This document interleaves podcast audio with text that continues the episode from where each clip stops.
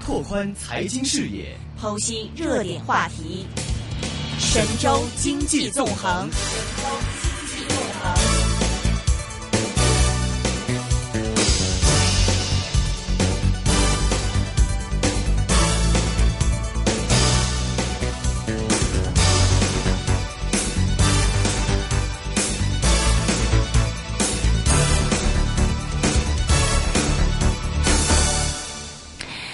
做财经节目久了，其实跟有很多的这个香港投资者在啊探讨嘛，因为现在很多人愿意北上去，在这个内地寻找一些发展机会。那么也我也有很多的这个嘉宾，专门是在跟这个内地的一些企业管理者做一些对接的这样一些工作嘛。但是每次聊起来的时候，大家我会发现，大家对于内地的一些企业文化呀、一些企业管理也非常的不了解。所以我们今天呢是很荣幸请到了一个。贵宾，那么他是嗯，来自这个北大光华管理学院的张志学教授。今天请到他来跟我们来探讨一下有关于这个企业管理啊、企业文化方面的一些问题。张教授您好，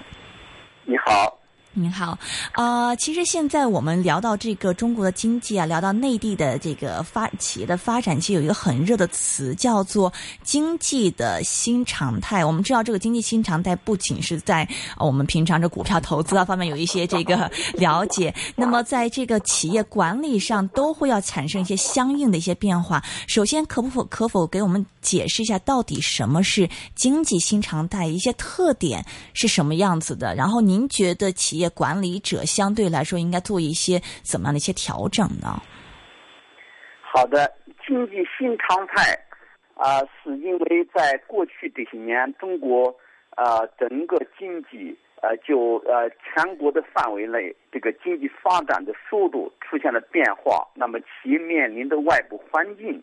也出现了变化，那么呃人们的话呢，用一个新的概念叫做这个经济新新常态。来表达目前这个总体特点。嗯，那具体来讲，啊、呃，有三个特点。第一个就是啊、呃，中国经济发展的速度从过去的高速增长转为现在的中高速增长。嗯，那我们知道在，在呃一九七零年代末期到八零年代一直到现在的话呢，我们前面三十多年，它的年均这个 GDP 的增长是百分之九点九，将近百分之十。那么啊，到了二零一二年的话呢，这样一个增长就变得慢起来。比如说二零一二、二零一三、二零一四，嗯，他们的增速分别是这个啊七、呃，我记得是七点呃七点七，嗯，啊七点七点五、七点四这个样子。嗯，到了二零一五年，我们看到上半年呃前一段这个报告出来的就是百分之七。那也就是说，与过去的三十多年相比，今后中国的这个经济发展的速度。大概每一年回落，这个比过去呢回落两到三个百分点。当然，为什么叫做中高速增长呢？嗯，是因为它和世界上其他的国家，它比较起来的话呢，还是高的。是，比如说在二零一四年的十月，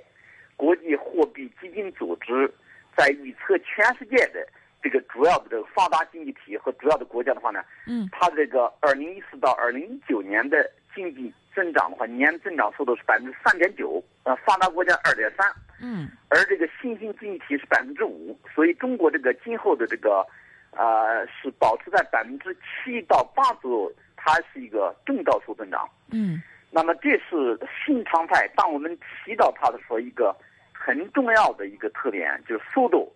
不会像过去那么狂飙突进，而是变成一个正高速增长了，嗯。那么这是第一个叫速度，第二个呢就表现了这个经济的结构。那经济结构这个新常态表现为结构要升级和优化。那大家都知道，中国过去的这种高速增长是靠这个资源驱动，甚至我们的环境得这个得以破坏了。是。那么使得我们今后的可持续发展存在很大问题，中国出现了生态系统的退化，整个社会的保障体系建设落后。那今后的话呢，在经济结构调整方面，都要针对刚才我说的这几个特点，这是结构的调整。嗯。那么第三个调整就是所谓的这个发展的模式。哈哈那我们讲过去的中国的这个发展是靠，主要是靠资源的投入，靠基础设施投资来驱动，导致呢高速增长。那今后的话呢，我们必须要转变为科技创新、管理创新、服务创新来驱动这个经济发展，来来来来的转变。因此，简单的说，那经济新常态，它就我们的速度要往下降，我们的效益要往上走。嗯另外，经济增长的模式要呃由这个过去的资源投入、机会驱动，啊、转变为现在的这样一个创新驱动。另外呢，经济结构要变得呢，啊、更加的合理，要升级转换。是，我知道您也是接触大量的这个中国很优秀的一些企业的领导者嘛，呃，就您的一些观察，就是现就是这一段时间，因为现在我们已经慢慢进入这个经济的新常态了，他们的一些的，比如说是思维模式上有没有发生一些变化呢？就是您的一些观察，啊、这两年的话呢，我想其实中国的发展从二零一二年嗯啊、已经开始出现了很明显的变化。嗯在在此之前的零呃二零一零年，其实我们在光华管理学院一直是告诉我们这些企业家的群体，他们是我们的学生，呃，中国已经步入了一个新的阶段。嗯好，但是那个时候呢，可能人们没有觉得啊、真正的会像我们所预测那样变化很快，所以嗯觉得无所谓。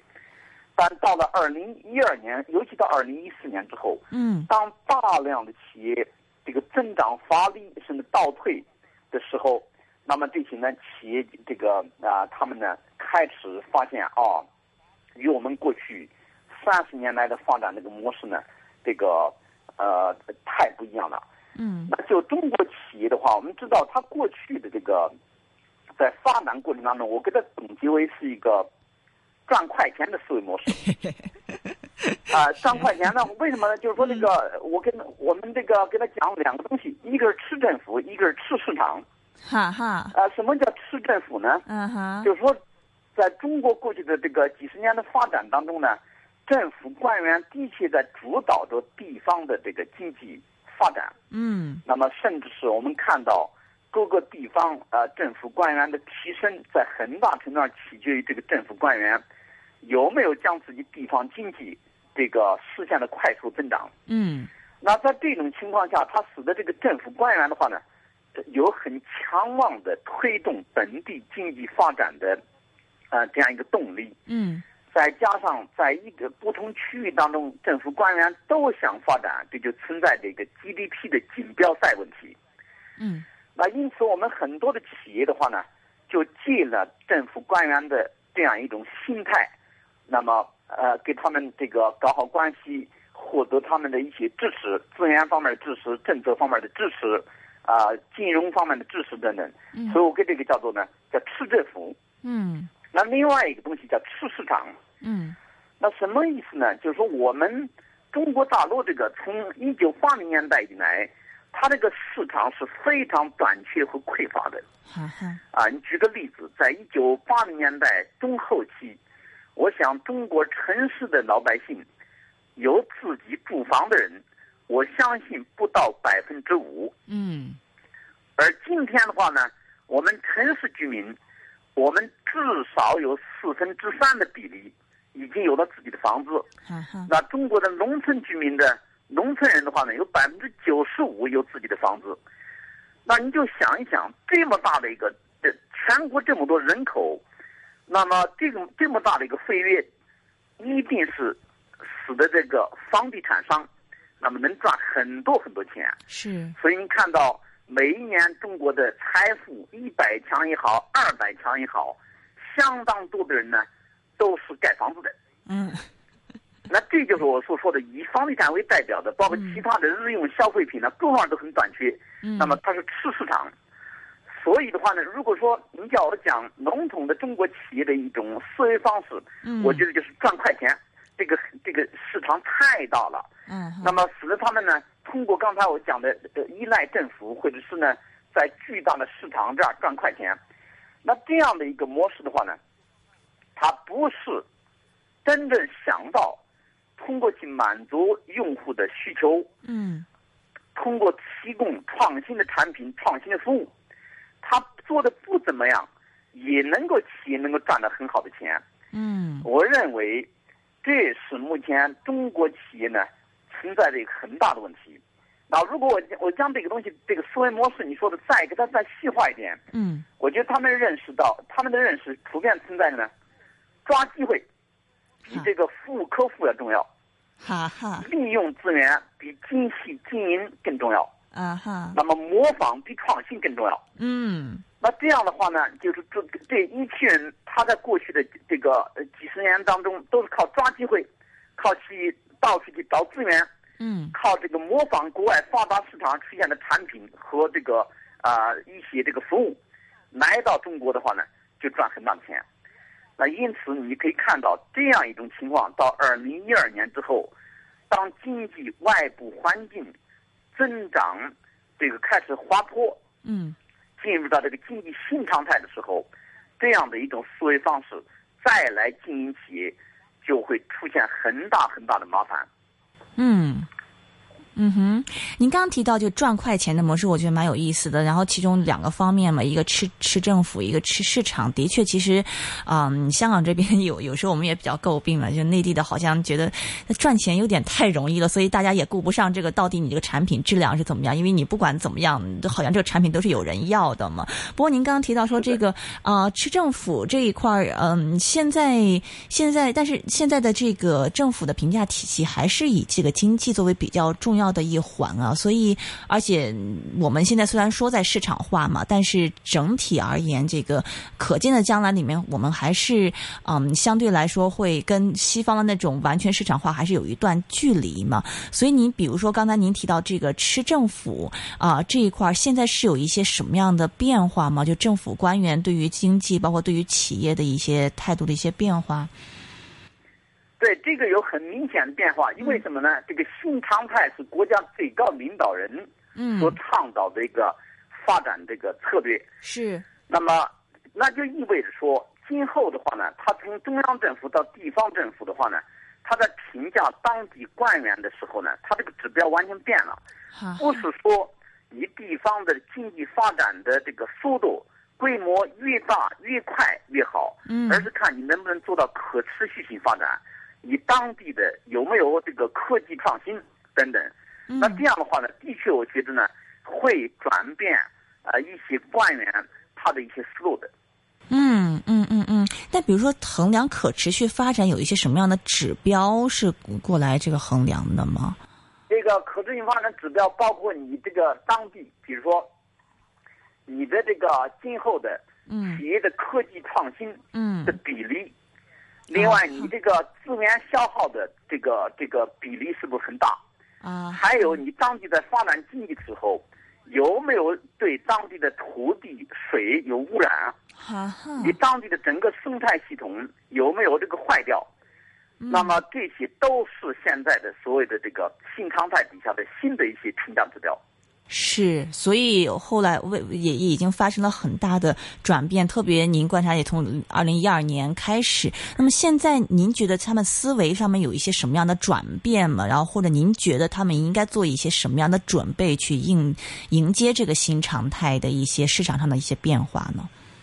那你指的是企业还是政府呢？啊，我我只是企业，对企业的话，他们转变，我觉得必须做到刚才我说的。你看，原来的模式是抓机会比服务客户重要，嗯利用资源比呃精细经营要更重要，模仿比创新就更重要。嗯那现在我们必须要注重刚才我讲的每一个的后边儿。那今后你要知道，我企业想持久的发展，甚至能够去啊、生存，必须以服务客户作为第一位。嗯啊，客户需要什么样的服务，需要什么样的技术，你要瞄准它。那另外的话呢，和过去这个仅仅去组合资源、利用资源不一样，我们必须对我们的企业管理要进行精细化的经营，去提高你企业的效率。嗯那最后的一个呢，就是原来你简单的移植国外已经现有的服务和产品，那么现在的话呢，你必须自己要有投入，要进行创新，就是因此的话呢，它的转变必须服务客户、精细经营，要自己要创新，这三个东西是企业家必须要转变的。是呃，比如说您的学生里面有一些这个有一些什么样的例子，您可以举一举吗？就是现在的一些变化。我给你举一个例子，比如说这个，在我的课堂上的话呢，嗯，呃，做一个很有意思的练习。哈哈，这个练习讲的，我跟你一讲你就明白嗯哼中国的企业现在的变化。嗯哼，啊，这个呢是讲的是这样，我假设一个情境，嗯这个情境是说，你作为企业家，你创办了呃你的这个医药公司，嗯哼，那么你的公司呢呃是开发新的药品，嗯在过去几年当中的话呢，啊、表现还不错。嗯那现在假定市场上的话呢，啊、已有的这个止痛药啊、目前整个这个疗效不好，因此过去这个若干年当中呢，有包括这个公司啊、你公司在内的，呃，八家公司都开始新一代的这个处方药的的止痛药的这个研发。嗯好，你你就想到你你作为老总，你的公司和另外七家公司，一共八家公司都开始了。嗯那你的公司呢，呃，投入了一千万，呃当然在中国的话，这个数字说的比较少，一千万元呢就开发了这个这个止痛药，嗯这个止痛药的话呢，基本上这个完成了大部分的研发方案，哈哈，再投入一点点呢，就开始进入了临床试验。嗯哼， 好，你投入了一千万了，再投入一点点就可以进入临床试验了。正在这个时候呢，和你一块儿开发的总共还有七家，有五家公司，他们已经报告说完成了三期临床试验，通过有关部门批准，开始呢在市场的生产和营销了。嗯那你听到这个消息就很着急啊，嗯那你想呢？还有两家怎么办呢？你你想试图获得这两家企业它的一些应对策略，结果人家不告诉你。嗯好，那这个问题在这儿。从这个五家已经开始生产的企业来讲呢，有三家，它报告出来的临床试验的疗效，比原来你本公司预计的呢，你们的疗效要好。嗯而且呢，制定的在市场上卖的价格比你原来预定的还要低一些。嗯啊好，这是有三家，还有两家已经这个准备生产呢，嗯和你预计的在价格以及性能上差不多。嗯而且呢，这五家公司它生产的止痛药生产规模都很大，基本上可以满足市场对该类止痛药的要求。嗯好，这个时候就问你，你呢是准备再继续投资？因为原来你已经投资了一千万，是再投资一点点就可以完成的研发。那现在你是面对五家已经开始了这个卖了，嗯这个你是继续投资完成研发方案呢，研研发呢，还是立即终止？哈哈，那么这样一个很有意思的这个呃这个题目，从我在光华管理学院任教以来，嗯哼我在这个高管的这个课堂上，啊、每一年我都会做这样一个练习。嗯那在二零零五年左右开始的时候，班上百分之九十以上的同学嗯都毫不这个迟疑的说，当然要继续投资啊。哈哈，很少有人，班级通常只有一两个人说不能再投了。我有真正的我单位出现这样一个情况，嗯有血的教训。嗯但是呢，大部分人呢还是不为所动。嗯但是到了啊二零一二年左右，嗯决定继续投资的同学这个比例就开始下降了。哈哈比，如说，一般降到了开始这个百分之五十的人继续投，嗯百分之五十的人的决定终止，再往下走越来越低。那么嗯到了我们看到的呃二零一四年，在我的班上，三分之一的人决定继续投资，三分之二的人决定立即终止，因为他讲啊风险太大了。嗯那好了，我想说的，在二零一九年的时候，在我的课堂上，当时有百分之八十左右的人还要继续投的时候，那一年嗯我给美国的高管来中国来上课，哈哈，那一年他们决定继续投资的比例是百分之十六，啊哈哈终止投资的是百分之八十四。嗯那再看今年在我的课堂上，基于全球副总裁来光华管理学院培训的时候，嗯啊，去年二零一四年，嗯那么他们呢决定继续投资的比例只有百分之五点八八，哈哈，也就是说百分之九十四以上的人决定终止投资。嗯然后讲这样一个具体的事例，你就知道为什么早期中国这些企业家面对五家公司都已经能够满足市场需求，他还觉得要继续投呢？嗯是因为他觉得我要，即便是我这个晚一点，我也可以找关系，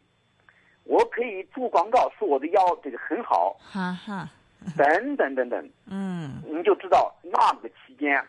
那么市场的话呢，由于监管不力，嗯，那么竞争无序，导致的什么样的人，呃不不管他客观条件怎么样，嗯他坚持要继续做自己的。但是这些年来，我们看到了中国这个企业环境一旦变化之后，原来的大胆的人、很豪迈的人，现在变得更加理性和规范。嗯，这是一个很好的一个变化，就市场不断的。啊、在转变的同时，也是给就是领导这些企业的领导人们是一些的一些这个教训嘛，就让他们变得不断的这个嗯理性。但同时，我们其实也可以看得到，其实嗯，这个中国企业啊、呃我们刚才在讲的是在内，就是在国内的一些问题嘛，就是现在整个一个经济新常态，那么现在要整个要转变它的管理思路啊，发展的一些思路。但是同样还有一面就是走出去的一个方面，因为我看到最近的这个，嗯就近两年是走出去的这个企业是越来越多嘛。那么大概，嗯，这个今年的上半年，好像这个企业在在外面的这个并购额就已经比之前增加了差不多是四成嘛。啊，但是我们也知道，其实并购不是那么容易。那么大概是有百分之五十到百分之七十失败在并购这个这个里面。呃，您觉得中国企业走出去现在是个什么样情况？有哪一些的问题在这管理思维上？啊、中国企业走出去，啊、与目前中国国内的市场竞争更加激烈这样一个状况有关。嗯就是原来呢，自己觉得呢，做一做企业都能赚钱，到了二零一二年之后，尤其现在这个经济发展的新常态之后呢，市场的这个啊、呃容量没有过去那么大，嗯啊，这个增量也没有过去那么大，再加上国内的这个每一个行业当中都有太多的人进来。是所以这样的话呢，赚快钱的这个呃时代过去了。过去以后的话呢，那很多人就想啊，那国际市场还是有空间的。嗯所以这在这种情况，中国企业呢，这个很多走出去是呃因为这个原因。好了，那这个原因，如果是我在我看来，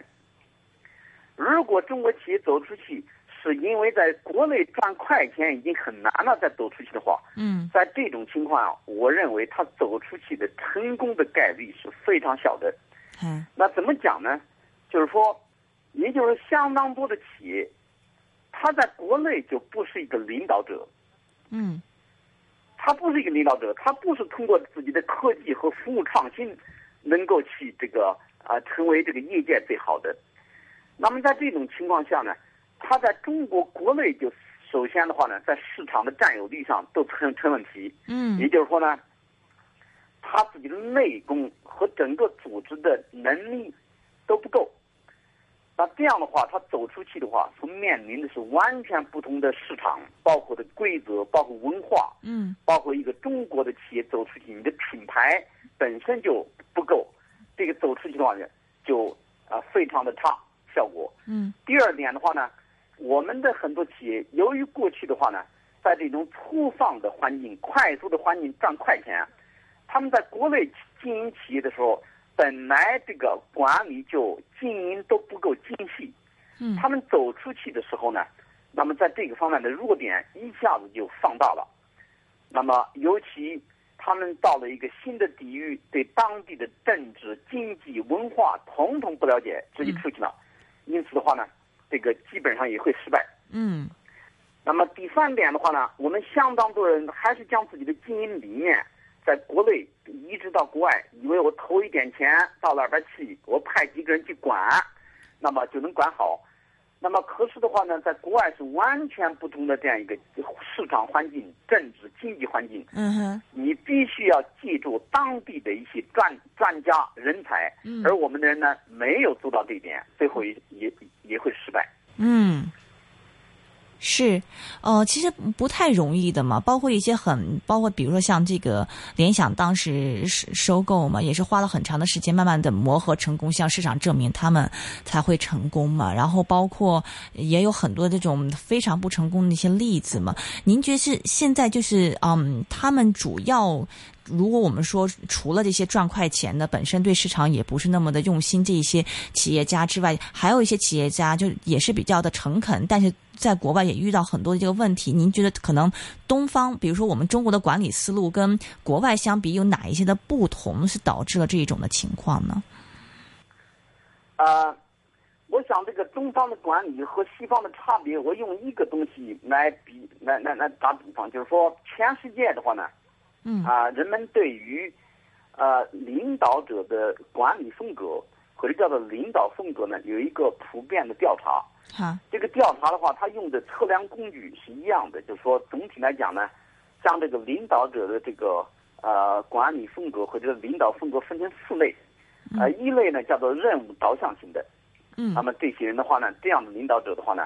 他注重效率，就事儿论事儿。嗯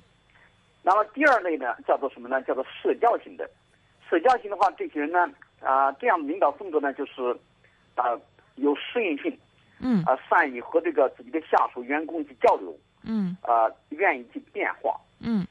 第三类呢，就叫做什么呢？这个人们给它叫做智慧型的，所以就说呢，它在管理时候有一套严格的方法嗯啊、呃保证质量，就相当于利用这个组织已有的规则和层级嗯来进行管理。那另外一类呢，叫做参与型。参与型的话呢，就是这个领导者是一个很好的倾听者，嗯那么啊、呃那比较开放，呃，能够去组建自己团队来达成目标。好了，这样四种。那全世界的一个共同的模式是什么呢？嗯是当这个，呃，这个领导的这个管理者的层级很低的时候，他一定是任务导向型的，也就是说，这些人的话呢，他能够去呃高效率的、精准的完成企业布置给我的任务。就是中低层的这种管理者。对，就嗯一线的，我们叫 supervisor 这个层级的。 OK，那么他们最要不得的是什么呢？是那些刚才我说的社交的，啊、嗯灵活的嗯哈这，样的。好了，那么这是一线的。等到了这个中层经理的时候呢，manager 这个层面呢，嗯这四种这个风格的话呢，变得没有什么区别了。哈啊哈，这是与这个中层管理者他的这个呃任务特点是有关系的。嗯从中层管理者到了 director，到了 vice president，到了 executive 的时候呢，嗯整个这个这个转变的和原来那个刚才我讲的一线的这个模式正好相反。那也就是说，啊、原来注重任务导向的，嗯现在到了高管的层面，嗯要变得用的最少，嗯，而原来这个用的最少的这种社交型的，哈到哈了高管嗯一定是最多的。哈哈，为什么呢？是因为你远离具体的任务越来呃呃呃越远了，嗯你不了解具体的任务，这个时候，如果你还是就事儿论事儿的话，嗯那么这个高管的话呢，只见树木不见森林。嗯这个时候你要干嘛呢？你就要和更多的人交流，那么呢，发挥团队的力量等等。这就是刚才我说那个社交型和参与型。是，好了，这注意这个模式呢，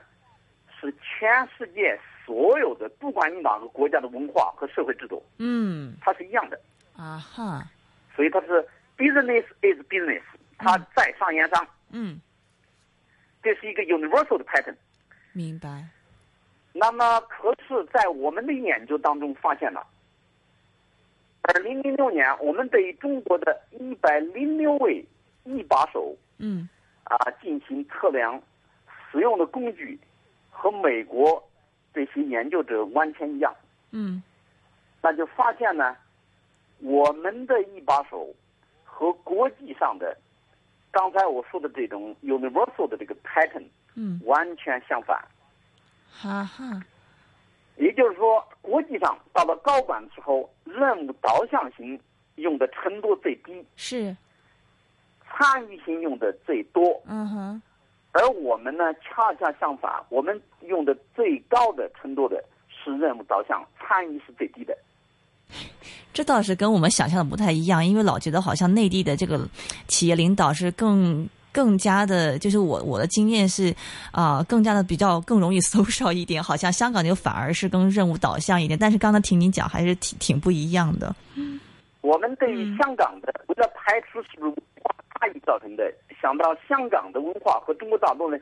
相对比较接近一点，嗯因此我们选了亚洲四小龙，嗯选了美国。嗯那么美国和亚洲四小龙，包括香港在内的亚洲四小龙，它的领导风格的这种模式是完全一致的，是吗？在国际上我说了是没有任何差别的。嗯明白但是呢，中国和香港以及美国都是反过来的。啊哈，OK，为什么呢？嗯为什么这并不意味着说，哦，中国的企业的什么一把手是不是特别擅长这个任务本身呢？而是我认为他们注意抓指标，啊要哈要要要注重绩效，啊哈，但是他们没有想到，要想达到企业的绩效指标，一定要发挥下属和员工的创造力。嗯不要依赖你的指示，而是让更多的人倾听，啊、更多人的一些声音，他们有更多的更好的解决问题的办法。是另外呢，我们因外界的环境不断变化，我们自己也变化。那么，而中国企业家的话呢，显然没有做到这一点。是，其实蛮有意思，因为我之前跟这个 Tesla 一个高管，但他他是这个美国出生的这个中国人了，就比较的西方一点。他说他来内地去做一些这管理时，就发现内地的有下属经常会问他哦，我需要做什么，我需要做什么，然后他就会会很很抓狂，说你应该告诉我你们需要什么东西，然后我帮你来解决，这样子，就是还两地的这个文化差异还差的还是蛮大的。是的，你嗯讲这个现象非常普遍的。为什么中国的员工表现到这儿呢？就是因为上级过去指示的太详细了。嗯这样的话，让下属对下属的授权很少，那么结果呢，下属一旦的话呢，领导不指示呢，他根本不知道怎么做的。是，因此，你可以想到，在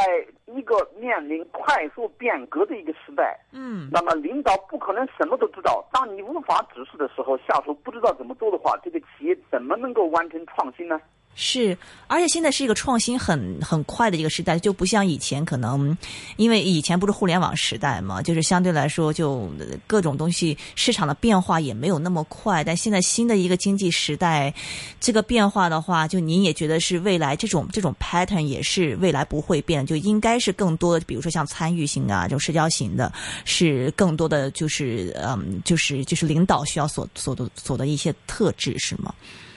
是的，嗯，对。 OK，这是蛮有意思的一点呢，就是关于这个未来怎么变，就无论是呃文化怎么变，然后无论是市场怎么变，但我们现在这个领导者还是有一些的这个不足，有一些没有意识到的这个管理上的一些不足在里面。